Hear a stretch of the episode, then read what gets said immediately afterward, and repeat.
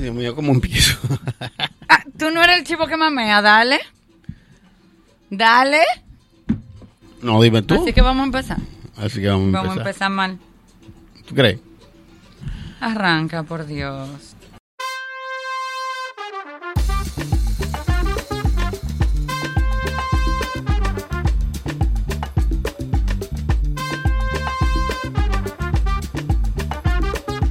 Andrés Van der Horst, un político en Punta Cana, de podcast.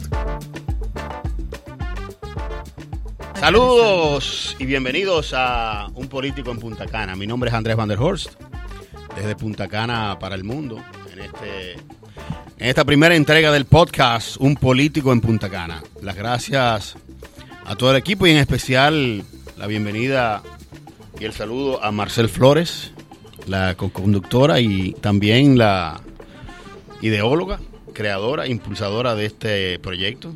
Hola Marcel, ¿cómo estás? Hola Andrés. Bien. No se llama el podcast, se llama The Podcast.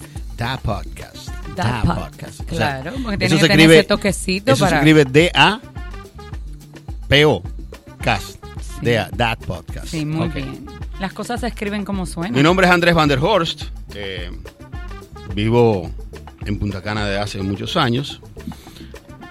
Y desde aquí entiendo que podemos hacer mucho, no solamente por la República Dominicana, sino también por toda la región del Caribe. Es difícil entender que haya un político de formación y de profesión en Punta Cana, porque todo el mundo que piensa, Marcel, en Punta Cana entiende que esto es un lugar Un de campo, vacaciones. Claro. O es un resort o es un lugar de vacaciones.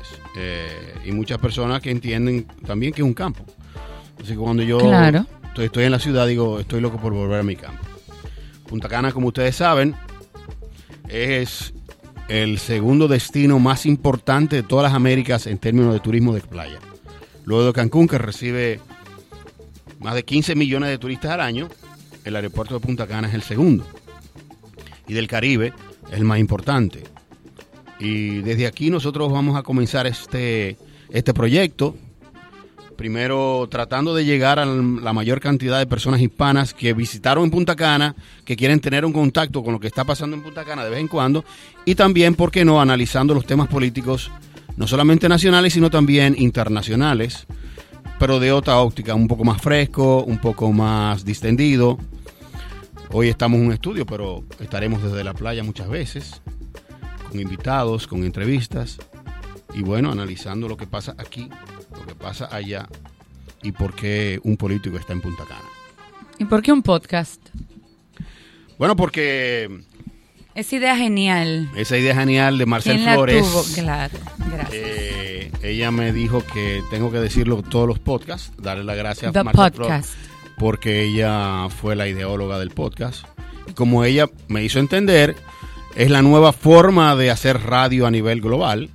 Es eh, la nueva vía. Yo soy una persona fanática del YouTube, no del podcast. Ahora sí me estoy introduciendo en oír mucho más podcast.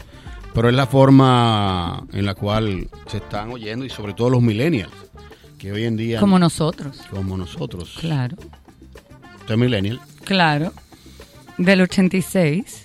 bueno, la Una vida- niña. la vida se ha portado mal. Se ha portado mal conmigo. Eh, bueno, hoy iniciamos este podcast, Un Político en Punta Cana, desde Punta Cana para el mundo. Y mm, vamos a hablar del joven político. ¿Qué le parece? Del joven político. Me parece bien. ¿Usted fue que creó eso del joven político? Eh, el joven político es un hashtag, sí, de, en las redes, sobre todo en, en las redes de Twitter. Porque era lo que yo más usaba. Eh, tengo que confesar que él utilizaba muy poco el Instagram. Lo utilicé mucho más ahora en este proceso pasado de la campaña política en las primarias de aquí de, Verón Bávaro Punta Cana. Pero era muy tuitero, muy tuitero. Y mm, la idea nació porque mm, era la forma que en ese momento yo tenía de desahogar muchas de las cosas que a mí me pasaron cuando era mucho más joven y que era una manera de yo reflexionar sobre los errores que yo había cometido. Muchas personas piensan que el joven político es para una persona específica y voy a decirlo por aquí, no es para ninguna persona específica. El que se crea Yo que es para él, el que se crea que para él, Para mí eso es como tirando una puya. no. Eh, son cosas que más me pasaron a mí, cosas que mucho más saco en las redes, me saco muchas ideas de comportamiento de muchos jóvenes que interactúan en política y que cometen muchos errores, producto de su inmadurez, producto de su inexperiencia, etcétera, y que yo me veo reflejado ahí de muchos errores que yo cometí también. Porque la experiencia no es más que el cúmulo de consecutivo de muchas de muchos errores. Y de los errores hay que aprender. Entonces el que piense que eso fue diseñado para alguien específico, que no, que no duerma de ese lado, que el mundo no gira alrededor de él. Así que eso no tiene ni que esos son nombre, vientos que no tumban coco. ni nombre, el mismo coco donde se le echa el agua. Bueno. Y entonces nace así, nace así, hice, comencé con eso del joven político y muchos de los mis seguidores me decían, ¿por qué tú no te haces un hashtag y haces ese, esa serie de, de consejos, diría yo, de reflexiones? Claro, de son consejos para que no le pase a otro lo que Así es. por lo que usted pasó. Así es. Entonces, muchas de las cosas yo las he visto que me pasaron a mí, me recuerdo de esos errores y trato de, mm, de los que me siguen, trato de que no cometan esos mismos errores. Esa fue la forma que, que tiene. Yo en Twitter tengo apro- 10 años, estaba viendo ayer el Twitter, por cierto, y vi que estoy del año 2009. 10 años con Twitter. Así que lo hice ya, Wow. no había cumplido los 40 cuando comencé a hacerlo, o sea, me consideraba joven. Según, no mi metabolismo, sino según los, los criterios y los cánones internacionales. 40 es los nuevos 20. Andrés Van der Horst, un político en Punta Cana, de podcast. Yo creo que hay que llevar eso a la juventud de los 50 para darle a usted un poquito más de chance de disfrutar. A mí, Para que le digan, sobre todo. para que le digan yo soy millennial. joven todavía. Soy millennial del 86. Pero bien, eh, sí, y entonces comencé con eso porque ya estaba en la frontera de, de pasar a la juventud y, y bueno, así lo hice, así lo hice. O sea, desde el 2009 existe el joven político. Sí, no estaba el hashtag, pero sí existía eso, Esos consejitos esos consejitos. que no son para nadie. No, no tienen para nadie, ¿verdad? No tienen para nadie. Mucha gente se lo coge para ellos. Hay personas que me inspiran, ¿verdad? Entonces yo lo que hago es, en base a esa inspiración, buscar que yo cometí esos mismos errores y hacerlo sobre la base legítima de la experiencia. No sobre la, una y no lo llaman. ¿Y ese joven político? ¿Para quién es? Eso es para mí. Mucha gente me lo dice, no me lo dice directamente, pero me lo hace, me lo hace saber a través de otra gente. Sí, sobre todo los arrogantes que entienden que, que el mundo gira alrededor de ellos. Empezamos bien este podcast. No, porque mira qué pasa. Si el que se pone a analizar los, los jóvenes políticos se da cuenta de que hay una hay un comportamiento común en cada uno de los consejos y hay un y hay una hay un factor común que es el ego.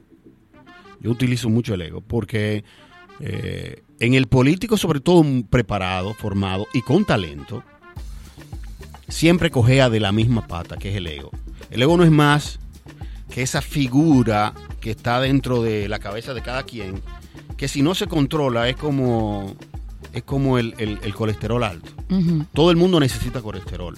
El colesterol es fundamental incluso para la transmisión de, de una serie de hormonas y de y de y también de de, de funciones que necesita el cuerpo. Sin embargo, si ustedes controlan el, el- el colesterol, Le hace daño. se le llenan de placas las arterias y eso puede producir luego un infarto. Yo creo que el ego es lo mismo. El ego, todo el mundo tiene ego, pero el ego tiene que ser manejado. Entonces, si nos damos cuenta de que el ego es un factor, ahí eh, comenzamos a ver de que esto va dirigido a jóvenes, a jóvenes que normalmente no han sabido manejar su ego, que están bien preparados, que tienen mucha capacidad, mucho talento, que están en política, pero que el ego lo descontrola y comete muchos errores. Entonces, eso básicamente es la es la el fundamento y yo creo que la, la línea general en esto en estos consejos.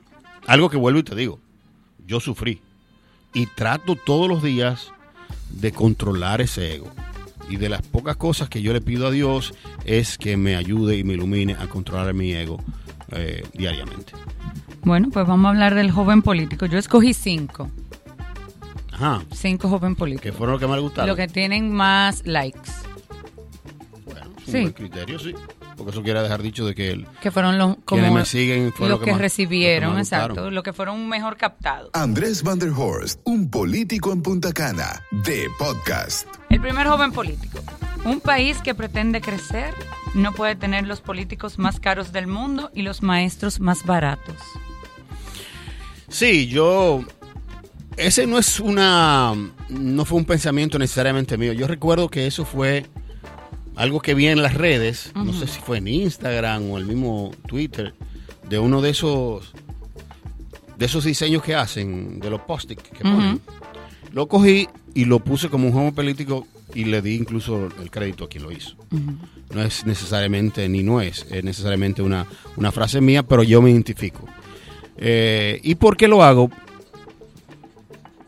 Porque si hay algún problema o algún reto, un gran desafío global en todo lo que es las políticas públicas y quienes ejercemos esto como un oficio, es el tema de la educación.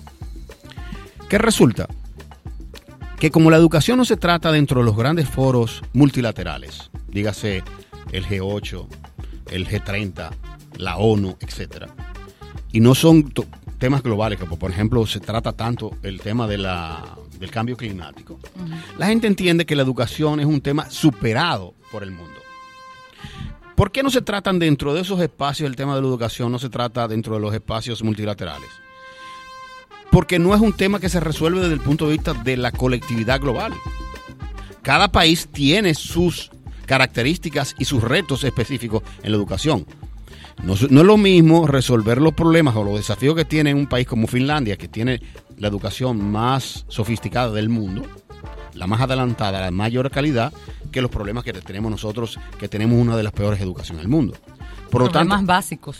por, por lo tanto, estamos en diferentes niveles. Claro. Pero, por ejemplo, temas como la violencia de género, temas como el calentamiento global, temas como el terrorismo, como la droga, sí son temas globales. Pero el tema de la educación es de cada país particular. Cada país tiene sus características. Comenzando con el tema de la cultura. Entonces, cuando yo hice ese, ese, mm, ese retweet, si se quiere, utilizando el joven Ese político, post. ese post, lo hice sobre la base de darle la importancia al maestro, así como se lo dieron los países nórdicos, donde los maestros ganan mucho más que los políticos. Y lo que hace es que el talento, en vez de quedarse en, en los, en, los, en buscar en, en los políticos, se vaya a los maestros. Porque la espina dorsal de la educación está demostrada es de los maestros. Entonces, hoy en día usted va, por ejemplo, a la Universidad Autónoma de Santo Domingo y se encuentra con que los índices más bajitos en matemática, lectura comprensiva y gramática están en la escuela de peda- pedagogía. Porque la escuela de pedagogía en la República Dominicana es, es el zafacón de todo aquel que no encuentra cabida en las escuelas, en, en lo tradicional. Y así no vamos a poder nunca desarrollarnos. Entonces, hay una relación directa económica entre aquella capacidad de personas que ganan mucho dinero y aquella capacidad que paga un poco de dinero porque por un tema de oferta y demanda. Y yo lo que quiero hacer una reflexión en el entendido de que los, los políticos que, que tratan de, de ser los mejores pagados en el mundo se olvidan de que uno lo que hace con política es tratar de servir con políticas públicas, no llegar a hacerse rico o, o a vivir bien. Entonces, es una reflexión que la hice en ese momento. Pero hay muchos políticos que no entienden eso. No, claro que no, porque aquí la política, como otra parte de Latinoamericana, ha tenido una, una vinculación con el tema económico. El 90% de los políticos de la República Dominicana, por poner un número Ajá. conservador, utiliza la política como un vehículo de ascendencia social Exacto. y ascendencia económica, Y de hacer no dinero. como una vocación. Si usted se pone a ver y usted le pregunta a un padre. ¿usted tiene una vocación de ser cura? Usted muy difícilmente o casi imposible entienda que él está buscando un tema, un tema económico. Si usted es una persona que estudia veterinaria, que es otra vocación, muy difícilmente usted dice, no, yo quiero ser- estudiar veterinaria para ser Para hacerme rico. millonario. Si usted busca una persona que estudió educación, también, muy difícilmente. Pero, usted ve un barrio y le pregunta, ¿qué usted quiere ser? ¿Político? ¿Para? Para tener para dinero. resolver mi problema. Entonces, esa dinámica fue la que yo quise poner dentro de ese, de ese Twitter, dentro de ese joven político, para hacerle entender que el verdadero político es aquel que hace las políticas públicas por pasión y vocación, no para llegar a ser rico. Si usted quiere ser rico, hay mil maneras. Métase a empresario, métase a mil cosas que se puedan Es más rico. difícil hacerse rico así. Sí, mucho más difícil porque nuestra, nuestro contexto institucional castiga al emprendedor y premia al corrupto. Y eso no se da en la República Dominicana solamente. Es otro tema para otro podcast. Así es. Van saliendo, vaya apuntando los temas. ¿Usted lo está apuntando? Siempre? no, ¿Usted yo es la no lo estoy productora? Eh, Ah, y dar la también. gracia aquí, hay que dar la gracia a nuestro productor ejecutivo, quien nos confió para la comercialización de esto, porque si bien es cierto, la idea fue suya, eh, no menos cierto que el apoyo de Bolívar Valera eh, también El boli. El boli, quien Quien de- ahora es político. quien en su plataforma, quien es político a con- a- y, a, y a mucho orgullo por mis insistencias hace muchos años. En el boli yo vi un potencial que pocas veces he visto de una persona con gran sensibilidad, gran carisma, una gran capacidad de trabajo. Y, Y lo está haciendo sin logística. y lo está haciendo sin logística. Es un tema Es, con él. es un tema. Que, por cierto, estaré grabando el próximo, en esta semana, porque es el segundo, el segundo podcast. Con Ah, el no bol- sabía. Con el boli hablando de... tú te estás copiada en eso. Sí, es verdad. Entonces, Me no, copiaron, me es. copiaron. El próximo eh, será el tema de la logística. La podcast. logística. Ese, ese es un tema que, que va a necesitar tres podcasts. Mínimo. ¿De dónde nace la logística? ¿Por qué la logística? Es fuerte. La logística de Verón, Bávaro Punta Cana. Esa es la, la más cara de todas. Yo creo del mundo entero. Es otro tema. No Así lo es. podemos tocar ahora, No, porque entonces daña el próximo podcast. así es. De podcast. El próximo joven político. El problema de la generación empoderada de ustedes es que no respetan la historia y creen que la vida comenzó con Google. Respeten la historia, que en algún momento, más temprano que tarde, ustedes entrarán en ella. No está como fuerte si ustedes creen que el mundo comenzó con Google. No, porque mira qué pasa. O sea, vuelvo y te digo. eh, muchas de las inspiraciones del joven político nacen de las mismas reacciones de las redes.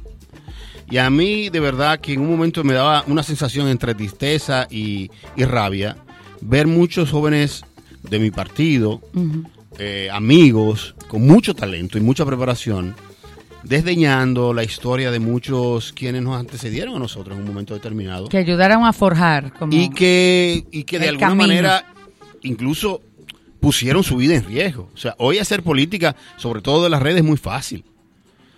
El que hacía política hace 30, 40, 50 años era en contra de regímenes dictatoriales que mataban a las personas. tirado a la calle. Tiraba a la calle exponiendo su vida. O sea, Claro. si usted se pone a ver, por poner un ejemplo, la vida de Amin Abel, que independientemente de su, eh, de en ese momento tener una ideología socialista, la cual yo no comparto, era la, el- la persona, el, el estudiante más brillante que tuvo la, la, la carrera de, de ingeniería en toda su historia. De hecho, la escuela de ingeniería de, de la UAS se llama Abi- Amin, eh, Amin Abel Jajún por esa capacidad. Y era una persona que fue eh, asesinada delante de sus hijos y de su esposa en un régimen eh, de Guerra Fría muy fuerte y muy cruel. Eh, entonces, esas personas que pasaron eso, que no tienen acceso y no tienen esa habilidad del manejo de redes, no tienen esa habilidad de, del manejo de información que, que tienen los millennials, que, que tienen un, un nivel de acceso a la información que no, no tuvieron esa, esa- esas generaciones, de alguna manera se burlan muchas veces de ellos y entran en un proceso de, de, de discusiones faltando respeto sobre la base de no de no darle consideración. Si usted no está de acuerdo con una posición política, pura simplemente defienda su posición política sin entrar en menosprecios personales y sobre todo de que de llamarlo viejo, de llamarlo esto, porque al final del día usted lo será. No hay manera de evitarlo. Si usted se dispone a ser una persona honesta la vida entera, usted va a ser la, la vida entera honesta, pero no se puede ser joven la vida entera. O sea, va a llegar un momento que usted será parte de esa historia y va a reclamar en otra generación, se llamará generación Que respeten su trayecto. guau, guau, guau, y van a querer que lo respeten. Por lo tanto, es una reflexión que yo hice a ese comportamiento de muchos jóvenes irrespetuosos en las redes. Guau, guau, guau, ¿qué es eso? Guau, guau, guau es un término urbano Ajá. Que lo que hace es hacer una diferenciación de clases. eh, en O sea, su lo que época. antes era el jevito. Exactamente. Yo le iba a decir, en su época habían En la época suya. el, el jevito, no, porque usted usted era de los que iban a, 86. a, a Neón. ¿Qué es eso, Neo? Usted sabe muy bien. No, yo no sé lo que es eso. ¿Qué es eso? La próxima vez yo voy a hacer un... Voy a traer aquí el polígrafo, porque con usted no se puede. ¿Por qué? Porque usted niega su historia. Del 86. ¿Se graduó en el 86 del No, colegio? nací en el 86. ¿Acabó con ese joven político? Sí, si usted quiere más. No se, no se siente satisfecha. En la época suya, ¿cuál era el, el Google de, de su época? Es que sigue siendo el Google de mi época. Del 68, digo. Por cierto, eh, sin un poco para que la gente me vaya conociendo. Ajá. Yo tuve el honor de conocer a los, a los fundadores de Google, tanto a, a Serge como a Larry fueron, Van der Horst, un político en Punta Cana. fueron electos jóvenes líderes globales del Foro Económico Mundial en el mismo año que me eligieron. Y, y lo conocí en Davos. En su introducción usted no dijo eso, que fue escogido. Ah, bueno, pero eso lo vamos a saber siempre. Van a, van a ver mi formación. Que la gente quiere saber quién es usted. Mi formación, sí. Yo soy un político de hace 25 años. Estudié en principio negocios, luego economía y más luego hice una maestría en administración pública eh, ya en Estados Unidos. Y me he dedicado a la política en los 100%. últimos 25 años 100%. Por vocación. Es lo que me gusta, es lo que me apasiona. Si usted dura más de 10 horas trabajando en algo diariamente, eso es su pasión. claro. Ahí va el próximo joven político.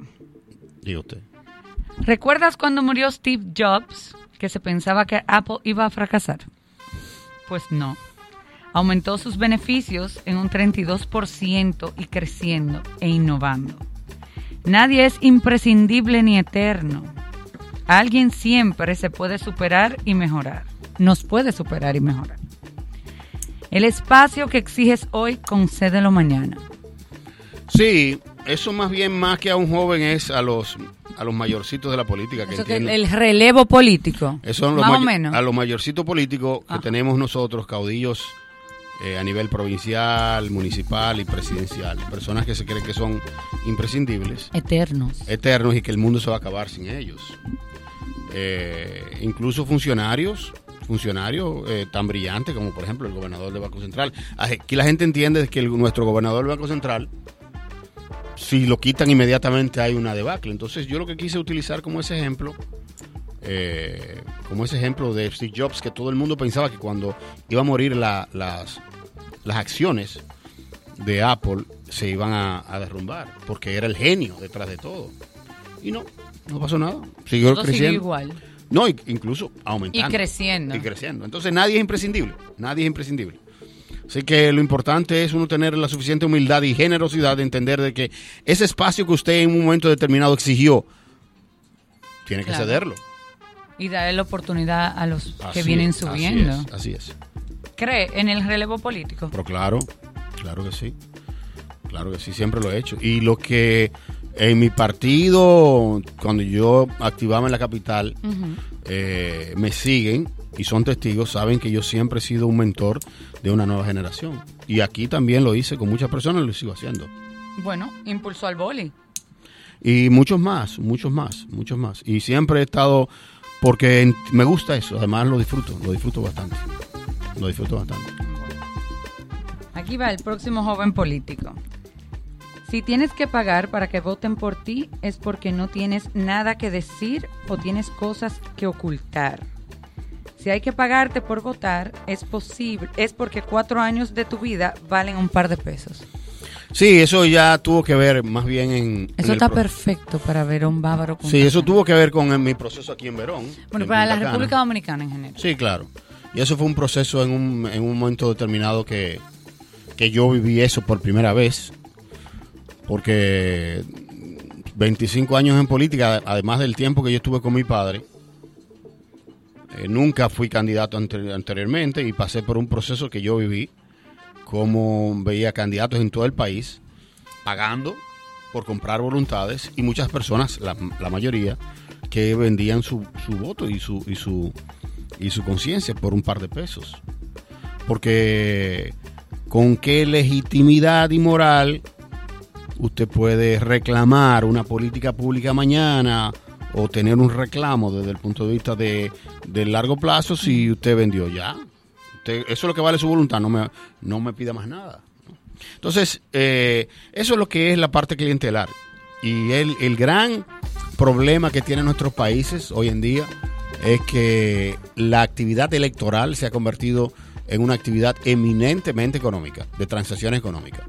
O sea, lo que vamos a ver nosotros de aquí a, a junio, si es que hay segunda vuelta, que parecería ser, en la República Dominicana va a ser un, un ambiente de total clientelismo.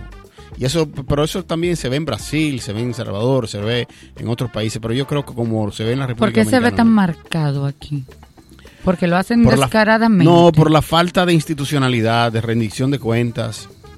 Entonces, si aquí los políticos nos pusiéramos de acuerdo en las reglas de juego y decimos, y decimos entre todos, nos sentamos entre todos, decimos, "Fula- con fulano se trabaja porque ese fulano lo que hace es engañar y extorsionar. Esa gente no tiene, no tiene cabida. Pero lo que pasa es que cuando hay una, hay una persona que, que oferta, hay otro que demanda. Si esa persona que se sabe que es un extorsionador, un chantajista, que, que va a estar con usted buscando dinero para, para un apoyo o para hablar bien o mal, encuentra en un político que no tiene nada que ofrecer, que no desea dinero, esa persona va a tener vigencia. Entonces entra en un círculo vicioso de una persona que recibe dinero para hacer política, otra persona que recibe dinero para el voto y otra persona que esté dispuesto a darlo porque no tiene otra cosa que ofrecer. No tiene discurso, no marca, no marca esperanzas, no tiene carisma, no tiene talento, no tiene capacidad, no tiene experiencia y esa persona lo que va a hacer es comprar voluntades. Y eso lamentablemente eh, se da en países con poca capacidad de mirar más allá. Lo que están mirando el par de pesos que le tienen hoy. Pero cuando usted ve, Y el picapollo. Y eso Ese es otro tema. ese es otro tema. Pero el picapollo no es más que el, que el inicio de todo esto. Porque llegó un momento que yo recuerdo perfectamente cuando los procesos electorales eh, a la persona se le daba un picapollo. Y se, era un escándalo. Pero oye, picapollo. Picapollo se lo Sí, pero se le daba a manera de dieta. Claro, Ve y porque- vota y mira ahí tienes tu comida Claro, asegurada, pero ahora es parte del, del como del atractivo. Claro, no, y no solamente el atractivo, que ya se ha convertido en toda una dinámica de negocios. Toda una dinámica de negocios. O sea, eh, hay personas que incluso arrean votos como si fueran vacas. Yo tengo 100 gente, y esa gente le cuentan tanto, si no, yo me voy por fulano, le cuentan tanto, si fueran vacas. Entonces, el, el picapollo, Eh. en un momento determinado... eh, Como si fuese mercancía. exacto, o sea, como si fuera... Yo o sea, te vendo estos, estos 100 votos. Exactamente. Y eso es lo que está pasando. Cosa lamentable, ¿cómo se va a resolver? Yo todavía no sé. Todavía no sé. Pero se tiene que resolver. Llegará un Para, momento. para o- desentar la política. llegará un en momento o volveremos. Porque como bien dice el dicho, el que no conoce su historia tiene, Está condenado a repetirla. tiene la condena de repetirla. Entonces, quizás Pero eso, estamos repitiendo un. eso va a venir con cuando la gente se canse, se canse la institucionalidad y vendrá, qué sé yo, una dictadura como lo tuvimos hace desde el año 30. Nadie sabe. Ojalá que no. Ojalá que no, pero la vuelvo y digo, eh, usted no pensó nunca que en Chile iban a estar protestas. Chile es un país que pasó de reducir en desde el año, en el año 2000 Chile tenía un 27% de, de personas pobres y, a- y hace poco tiempo, hace menos de seis meses, las últimas cifras del Banco Mundial la redujo un 7%. O sea, el país con menos pobreza en América Latina completa, que iban a, a decir que iban a tener 7 días, 10 días, 12 días, 2 semanas de protestas callejeras protestas. con Fuertes. con muertes, eh, desbarataron el metro, etcétera. O sea, ¿quién lo iba a decir? Entonces, la, hay un proceso de crisis de la democracia y del proceso democrático, que es otro tema de podcast, A nivel mundial. a nivel, a nivel global y sobre todo muy marcado en, América En- Latina. En Latinoamérica, sí. Muy cierto. El último, joven político. Si no respetas el horario de los demás, haciéndote esperar para dar la impresión de que eres un líder, menos vas a respetar los recursos que administrarás como funcionario. Sé puntual siempre, que es la manera más eficiente de ganarse el respeto de los demás. Así es, así es. Hay una película muy buena que yo la recomiendo. Eh, a- a- trabaja Justin eh, Timberlake. Ajá. Eh, es una película, se llama Timeless. Es muy simbólica porque al final del día lo que te demuestra esa película que el dinero no existe, lo que existe es el tiempo. Usted puede tener mucho dinero, si no tiene tiempo, usted es pobre. Ok. Entonces, cuando usted respeta el tiempo de los demás, ah, no, que aquí ah, no ha llegado mucha gente, no. Si dijimos que era a las 7 de la noche, estemos a las 7 de la noche, aunque haya dos personas. Respete eso. Porque si usted no respeta el tiempo, no va a respetar el dinero del otro. Y si no respeta el dinero del otro, entra en un proceso de corrupción. Porque la corrupción no es un, un tema moral o ético. La corrupción no es más que el irrespeto al dinero del otro. Y, el, y, si tradu- y si hacemos la traducción del dinero y el tiempo, como lo hace esa película, si usted respetó el tiempo, va a respetar el dinero.